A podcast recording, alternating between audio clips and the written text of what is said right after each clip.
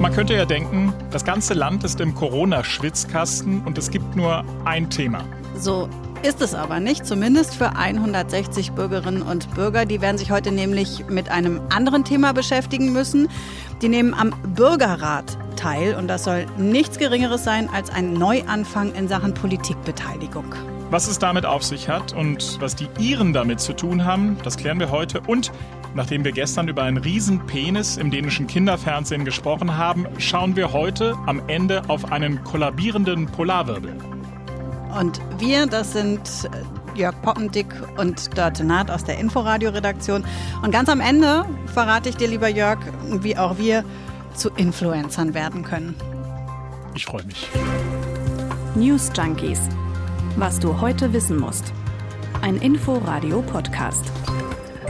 Noch mehr freuen würde ich mich, wenn unser Postfach, unser E-Mail-Postfach deutlich voller wäre. Das wäre toll, ne? Selbst auf den Penis gestern haben wir keine einzige Rückmeldung gekriegt. Ich dachte, da kommt was. Das war aber auch so ein bisschen am Ende versteckt. Also der Penis. Also newsjunkies at inforadio.de ist die Adresse, wo ihr uns Feedback schicken könnt, Fragen, Themenvorschläge, was auch immer. Wir freuen uns. Ist immer schwierig, wenn man über solche Themen spricht, dann noch irgendwie zu was Seriösem zu kommen. Wir versuchen es jetzt mal. Ja, Schnitt, los. Genau. Also, Kinos und Theater sind dicht wegen Corona. Was also gucken? Wir haben da heute eine Empfehlung der ganz besonderen Art für euch. Um 18 Uhr könnt ihr im Livestream die Sitzung des Bürgerrats anschauen. Oh, boring. Ist es aber gar nicht. Der Bürgerrat ist nämlich so eine Art äh, politisches Big Brother. 160 Bürger aus ganz Deutschland wurden ausgelost und die werden jetzt in zehn Online-Sitzungen über Frieden, Europäische Union und Sicherheit sprechen. Naja, nicht nur, nicht nur sprechen, am Ende sollen die auch ganz konkrete Vorschläge machen, also eine Empfehlung erarbeiten und die geht dann an den Bundestag. Und diese 160 Deutschen, denen wir da heute Abend zum ersten Mal über die Schulter gucken können, wie die ausgesucht wurden, das ist auch ganz interessant. Verantwortlich äh, für die Durchführung ist die Nichtregierungsorganisation Mehr Demokratie und deren Bundesvorstandssprecherin Claudine Niert. Die hat erzählt, dass sie versucht haben, dass die 160 repräsentativ sind für Deutschland aber eben auch nach dem Zufallsprinzip ausgesucht wurden. Ein zufälliger Querschnitt gleiche Anteile männlich-weiblich, der Bildungsabschluss, das ist der Migrationshintergrund und natürlich Alter und natürlich der Wohnort, Stadt oder Land. Und nach diesen Kriterien ist quasi so ein kleines Mini-Deutschland zusammengesetzt worden. Und wir haben jetzt 160 Bürgerinnen und Bürger ausgelost. Deutschlands Rolle in der Welt. Damit soll sich jetzt der Bürgerrat ab heute beschäftigen. Das ist natürlich für den Anfang ein ordentliches Brett. Ja, allerdings. Die 160 Bürgerinnen und Bürger werden deshalb auch nicht sich selber überlassen. Profis werden das Ganze moderieren und es wird auch Vorträge von Experten geben. Das kennen wir, sowas passiert ja auch im Bundestag. Man bringt sich da erstmal auf den Stand der Dinge oder den Stand der Forschung. Mhm, und im Idealfall kommen bei diesen Inputs dann auch unterschiedliche Sichtweisen auf ein Thema zur Sprache. Dieser Bürgerrat ist ja nicht der erste in Deutschland. 2019 gab es schon mal einen. Da ging es um die Frage, ob und in welcher Form die parlamentarisch repräsentative Demokratie durch weitere Elemente, also Elemente der Bürgerbeteiligung oder direkter Demokratie ergänzt werden können. Und das Ergebnis war durch eben solche Bürgerräte. Und mit dabei damals war Kerstin Laubvogel und die hat unseren Kollegen im ARD Hauptstadtstudio erzählt, wie das da damals abgelaufen ist. Es ist eine so spannende Erfahrung. Es war alles so gut organisiert. Wir haben Inputs gekriegt. Zwischen den kleinen Themenblöcken gab es immer einen Input Irgendwann war aus Irland jemand zugeschaltet, die dort beim Bürgerrat arbeiten. Es war über Lobbyismus ein Input. Also so spannend. Ja, so ein richtig tolles Wochenende war das. Ja. Und es war kein, ja, kein Freizeitwochenende. Es war wirklich ein Arbeitswochenende. Das Volk, das sind wir und wir können ebenfalls Empfehlungen geben und Ratschläge. Und Kerstin Laubvogel, das muss man vielleicht nochmal dazu sagen, die hat ansonsten überhaupt nichts mit Politik am Hut. Ne? Mhm, auch die wurde zufällig ausgewählt.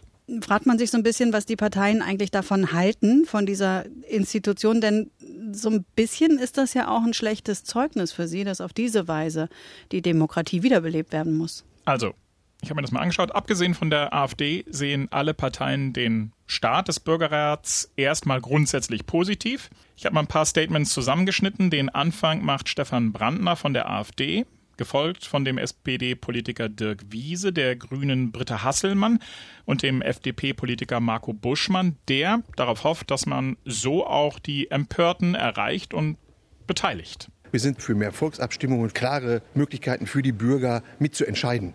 Laberrunden so mit Placebo-Effekten äh, sind mit uns nicht zu machen. Grundsätzlich begrüße ich diese zusätzliche Beteiligungsform, weil sie aus meiner Sicht Impulse setzen kann. Wir sind interessiert an der Einmischung, am Austausch. Und wenn die aber die Möglichkeit bekommen, eingebunden zu werden, dann legt sich so ein Schalter im Kopf von der Empörung in Richtung konstruktiver Beratung um. Gut, AfD sagt Laberveranstaltung, aber ansonsten alle anderen sind doch ganz angetan. Ja, aber spannender wird es, wenn man mit den Bundestagspolitikern darüber spricht, was denn mit dem passieren soll, was die 160 Bürger da jetzt erarbeiten werden. Also werfen die da mal eben nur einen Blick drauf und das war's oder folgen eben konkrete Schritte? Denn es ist nicht festgelegt, wie konkret jetzt damit umgegangen werden soll. Die Linken mit Katrin Werner, die, die kritisieren das ich finde, das geht einfach nicht weit genug. Es muss nicht nur eventuell die Empfehlung diskutiert oder eine Debatte dazu geben, sondern auch konkrete Verabredungen,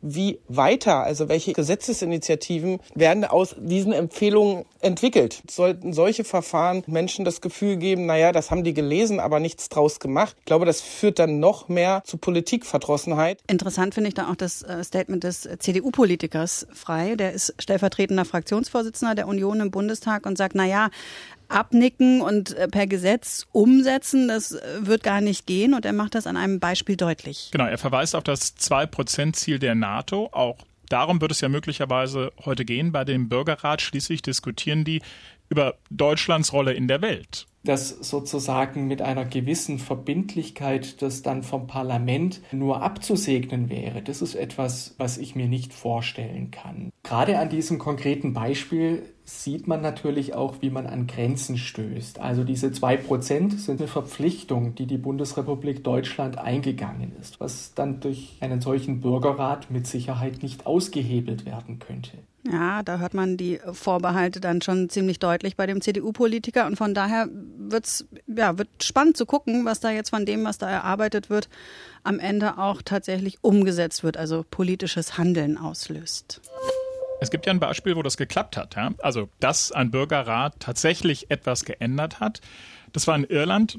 Dörte, du hast dir das mal genauer angeschaut. Ja, da gab es ein Referendum im Mai 2018 über eine Verfassungsänderung zum Abtreibungsrecht. Da war nämlich festgeschrieben, dass dem ungeborenen Kind das gleiche Recht auf Leben zusteht wie der Mutter. Das heißt, die Abtreibung war in nahezu allen Fällen verboten, außer wenn es für die Mutter lebensgefährlich wurde.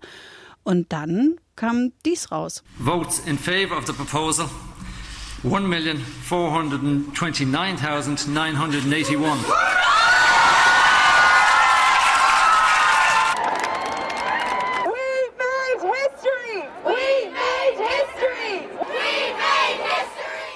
die haben wirklich Geschichte geschrieben, ja. ja. Also im ach so katholischen Irland. Das war damals eine echte Überraschung. Ja, die Reform des Abtreibungsrechts. Zwei Drittel der Menschen, die sich da an dem Referendum beteiligt haben, stimmten für die Verfassungsänderung und damit eben für die Lockerung. Und dieser Entscheidung war auch ein Bürgerrat vorausgegangen. Genau, die Citizens Assembly, unsere Korrespondentin für Großbritannien, hat da mit einer Rentnerin gesprochen, die da drin saß, Maureen McKenty. Bei der hat man quasi gehört, wie die die Hände über dem Kopf zusammengeschlagen hat, als sie erzählt, dass sie da fünf Monate über diesem äh, Thema gebrütet haben. Klingt spannend. Wie ist es abgelaufen? Die haben sich einmal im Monat getroffen in einem Hotel 99 Menschen waren das da. Hier sind es ja 160, also da ein bisschen weniger. Ein Wochenende lang. Polizisten haben davor gestanden, weil es da auch Demonstrationen gab und die Leute hatten dann schon vorher so ein paar Sachen zum Lesen gekriegt, sollten sich also vorbereiten. Dazu gab es Tausende von Eingaben aus der Bevölkerung und dann kamen internationale Experten, also Abtreibungsgegner und Befürworter. Die haben Vorträge gehalten und die Teilnehmer haben dann miteinander diskutiert in wechselnden Tischrunden, wo aber auch immer Moderatoren dabei waren, weil eben sichergestellt werden sollte, dass jeder gleichermaßen zu Wort kommen sollte. Also ich interessiere mich für Politik, aber selbst ich stelle mir das unglaublich anstrengend vor, also nach dem, was du jetzt erzählt hast. Ja, ich auch, stimmt. Aber die Frau, diese Rentnerin, mit der unsere Korrespondentin da gesprochen hat, die war trotzdem vollkommen begeistert. One of the rules we had eine Regel war, dass niemand am Tisch die Diskussion dominieren durfte. Und wenn das jemand versuchte, hat der Moderator einem anderen Teilnehmer das Wort erteilt. Es war der demokratischste Prozess, den ich je in meinem Leben gesehen habe. It was the most democratic process I have ever seen in my life. Und am Ende hat dieser Citizen Assembly abgestimmt. Eine Mehrheit war für eine Reform des Abtreibungsrechts, auch Mariah McKenty. Und die sagt selbst, vorher hätte sie eigentlich äh, gar keine Meinung dazu gehabt. Das Votum ging dann ans Parlament und war dann da offensichtlich sowas wie ein Game Changer, also ein Weg raus aus einer total verfahrenen und völlig aufgeheizten Debatte und hat dann eben zu diesem Referendum geführt. Das klingt alles jetzt nach so einer ja, perfekten Welt. Die Menschen sprechen miteinander, sie finden Lösungen, obwohl sie eigentlich unterschiedlicher Meinung sind. Ja, und finden Vertrauen in die Demokratie, finde ich auch. Klingt nach einer perfekten Welt, auch wenn man dazu sagen muss, dass äh, nur zwei der fünf Themen, zu dem äh, der irische Bürgerrat ein Votum abgegeben hat, tatsächlich in politische Entscheidungen mündeten. Die andere war die Einführung der Ehe von äh, zwei Männern und zwei Frauen, also der Ehe für alle. Und das war ja auch in Irland eine ziemliche Überraschung. Das klingt jetzt so, als würden sich da nur progressive Ideen durchsetzen. Aber es wäre ja auch vorstellbar, dass das dann anders ist. Also, dass die Gruppe von Menschen, die da zusammensitzt, sich zum Beispiel für die Todesstrafe entscheidet oder dafür, das Einwanderungsrecht abzuschaffen oder sowas. Ja, aber da gab es ja auch in Deutschland schon Erfahrungen aus diesem ersten Bürgerrat von 2019. Die Politologin Brigitte Geisel hat das verfolgt. Die ist Leiterin der Forschungsstelle Demokratische Innovationen an der Uni in Frankfurt am Main. Hier, hör mal, was die beobachtet hat. Also Tendenzen, die es in der Bevölkerung gibt, extremistische Tendenzen sind ja wirklich nicht in der Mehrheit. Und wenn Sie mal mit Leuten sich unterhalten, wenn die ihre Position erklären müssen, argumentieren müssen, dann sind die ja ganz schnell verloren, weil sie nicht mehr weiterkommen. Da gibt es also auf jeden Fall auch so eine interne, so eine soziale Kontrolle, die auch dazu führt, dass die Debatten wirklich dann auch gehaltvoll sind. Das ist spannend, weil die Debatte in so einem Bürgerrat ja ganz anders läuft als die politische Debatte. Da spielen ja immer auch noch andere Sachen eine Rolle bei den Entscheidungen. Also angefangen dabei, dass der Bundestag ja nicht so repräsentativ zusammengesetzt ist wie so ein Bürgerrat beispielsweise. Und weil ja in der Politik auch noch andere Mechanismen greifen. Also wie ist die Parteilinie? Gibt es in der Partei vielleicht einen Konkurrenten, gegen den man sich gerade durchsetzen muss, vielleicht mit einer anderen Meinung? Ähm, was ist meine Vermutung, was meine Wähler davon halten könnten? Muss ich mich vielleicht auch demnächst einer Wahl stellen? Und wo ist diese Wahl? Also wie ist die politische Stimmungslage? All das spielt ja auch eine Rolle zum Beispiel auch, ob es da noch ein anderes Thema gibt, ähm, was diskutiert wird, wo ein Kompromiss gefordert ist, und ob man dann die beiden Entscheidungen nicht vielleicht verknüpfen könnte. Das hat man ja schon oft gesehen. Ne? Also wir, meinetwegen von der CDU, wir geben euch einen Kompromiss bei Thema X und ihr von der SPD gebt uns dann Thema Y. Naja, und nicht vergessen darf man auch die Lobbyisten, die versuchen ja auch noch Einfluss zu nehmen. Und nicht zuletzt spielt dann auch noch eine Rolle, wie man als Politiker vielleicht in der Öffentlichkeit auch so provokant auftreten kann, dass man mehr Aufmerksamkeit bekommt, also auch jetzt von uns, von den Medien, All das spielt in der politischen Sphäre eine Rolle, aber eben nicht bei den normalen Menschen in diesem Bürgerrat. War interessanterweise auch ein Schluss, den die irische Rentnerin da gezogen hat, dass sie nämlich festgestellt hat, dass Politiker oft gar nicht so gut informiert sind. Aber was ja die Teilnehmer auch berichten, denen hat es erstens total viel Spaß gemacht, obwohl sich das erstmal gar nicht unbedingt nach Spaß anhört. Und die haben irgendwie eine intensive Bindung an die Demokratie bekommen, und Respekt für die Komplexität von politischen Entscheidungen. Das ist ja auch eins der großen Ziele der Initiatoren von Bürgerräten, der Politikverdrossenheit zu begegnen, dieser Wahrnehmung, dass die da oben ja sowieso machen, was sie wollen oder zumindest, dass man nur wenig Einflussmöglichkeiten hat. Wäre nur gut, wenn das dann hinterher nicht nur diejenigen verändert, die mitmachen, sondern vielleicht auch noch ein paar mehr. Das wäre schön. Dörte. Ich habe mir heute fünf stundenlang in unserem gemeinsamen Büro den Arsch abgefroren. Und warum? Weil du an der Heizung rumgefriemelt hast. Du hast mhm. irgendwelche Einstellungen vorgenommen. Und die Heizung dachte dann, ja, ist keiner da, muss ich nicht heizen. Da kann ich natürlich am Rad drehen, wie ich will.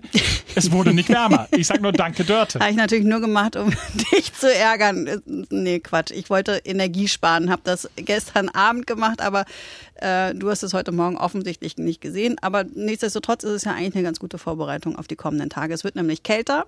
Ich sag nur kollabierender Polarwirbel. Es soll ja nicht ganz so schlimm werden bei uns hier wie in Spanien, wo die Leute mit Skiern durch Madrid gefahren sind. Aber all das hat, sagen die Meteorologen, mit einem Polarwirbel über dem Pol zu tun. Gehen wir nahtlos über, also vom Demokratielehrgang zur Einführung in die Meteorologie. Also dieser Polarwirbel, das ist ein riesiges Tiefdruckzentrum in der Stratosphäre, also in 15 bis 30 Kilometern Höhe. Das ist also über der Schicht, in der das Wetter stattfindet. Und dort herrschen normalerweise Windgeschwindigkeiten von über 200 kmh und Temperaturen von minus 80 Grad. Normalerweise. Ungefähr alle zwei Jahre kommt es zu Erwärmungen in der Stratosphäre.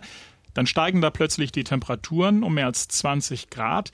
Dann bricht dieser Wirbel zusammen hat uns im Inforadio Katja Mattes erzählt. Sie ist die Direktorin des Geomar Helmholtz Zentrums für Ozeanforschung in Kiel. Und dieser kollabierende Wirbel beeinflusst dann die Schicht darunter, also da, wo das Wetter eben stattfindet. Typischerweise hält dieser Effekt von der Stratosphärenerwärmung ein bis zwei Wochen an, aber es kann auch Auswirkungen bis zu einem Monat oder sogar drei Monaten haben. Das hängt von der Stärke und Dauer der Störung in der Stratosphäre ab.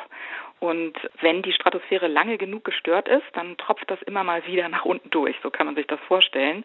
Und momentan beobachten wir eine sehr, sehr starke Strömung in der Stratosphäre.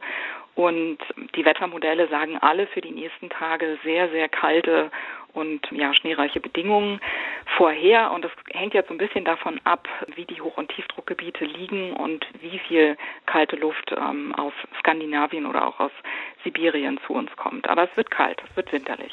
Die Schweden hat es schon erwischt. Da würde man jetzt denken, na gut, äh, die kennen ja eigentlich Schnee, sind die doch gewohnt. Aber unser Korrespondent berichtet, dass es da gerade tatsächlich kein anderes Thema gibt. Wohin er guckt, immer geht es um die massiven Schneefälle und das Chaos, was dadurch ausgelöst wurde. Dem schwedischen Fernsehen hört sich das dann so an. Wir beginnen mit intensivem Schneefall in Nordschweden. Für die Region Westernorrland gilt laut Wetterdienst die Warnung der Klasse 3. Und es kann bis zu einem Meter Schnee geben. Schulen sind geschlossen, Züge fahren nicht, Autofahrer bleiben zu Hause, es gibt Stromausfälle. Ich mag ja Schwedisch, klingt toll. Bei mir ähm, hat das so einen Kaufimpuls ausgelöst. Ich würde mir jetzt gerne einen Schlitten kaufen, aber und zwar schnell.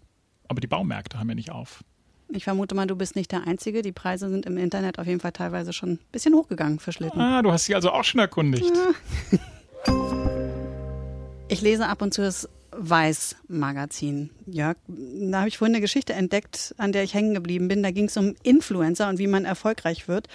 Und was da für ein Markt drumherum entstanden ist. Und es gibt eine britische Studie, man braucht so 42, 43.000 Follower. Dann kann man sich davon finanzieren mit so einem durchschnittlichen Gehalt. Wie viele Follower hast du auf Instagram? 200 vielleicht. Ich, ich bin noch weit drunter. Also wir müssen dran arbeiten, ja. wenn wir das werden wollen. Also du traust es uns erstmal zu. Das wäre ja schon mal klasse. Ja, die Frage ist halt nur, wie man mehr Follower bekommt. Und offensichtlich funktioniert das ganz gut, wenn man seinen Reichtum präsentiert. Haben auf jeden Fall viele schon so gemacht. Es ist nur so ein bisschen ein Problem, wenn man sich den Reichtum, den man da präsentieren will, nicht leisten kann. Und dafür gibt es jetzt Lösungen. Das fand ich interessant. Äh, ich kann mir Reichtum mieten oder wie? Ja, man kann sich Reichtum mieten, ganz genau. Man kann zum Beispiel sich auf äh, so Second-Hand-Portalen einfach die leeren Tüten und Kartons von Designermarken kaufen.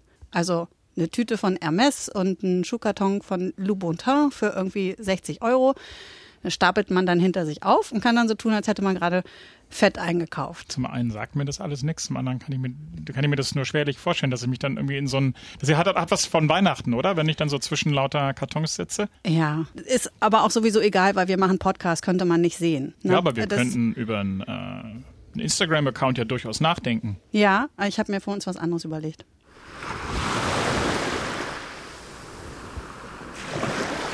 Hey, willkommen bei den News Junkies. ah, wir machen Homeschooling und Homeoffice jetzt in unserem Strandhaus. Hier lässt es sich einfach viel besser aushalten im Moment. Warte mal ganz kurz, ich muss mir den Sand aus den Zehen rausprokeln. Was hältst du von der Idee? Finde ich super. Ich finde sowieso, diese Geräuschkulisse es, äh, bringt mich weit nach vorne in diesen grauen Zeiten. Das ist das neue weiße Rauschen. Sollen wir da noch weiter zuhören oder sollen wir uns verabschieden? Nee, ich würde mir, ich würde mir wünschen, wenn du mir auch einen Drink bringen könntest. das ist wieder typisch. Na, warum? Ich meine, du fängst an, äh, mich auf solche Ideen zu bringen und dann brauchst du dich nicht beschweren, wenn ich irgendwie vorlaufe und auf noch wirrere Ideen komme. So. Obwohl ein Drink ist gar nicht so wirr. Wir drehen jetzt erstmal die Heizung hoch, ne? Ja, das ist ein Anfang. Also, wir hören uns morgen wieder. Ich freue mich drauf. Ich kann nicht versprechen, von wo aus wir senden werden. Na, aus dem Strandhaus natürlich. Ach so. Tschüss. Tschüss. Bis morgen.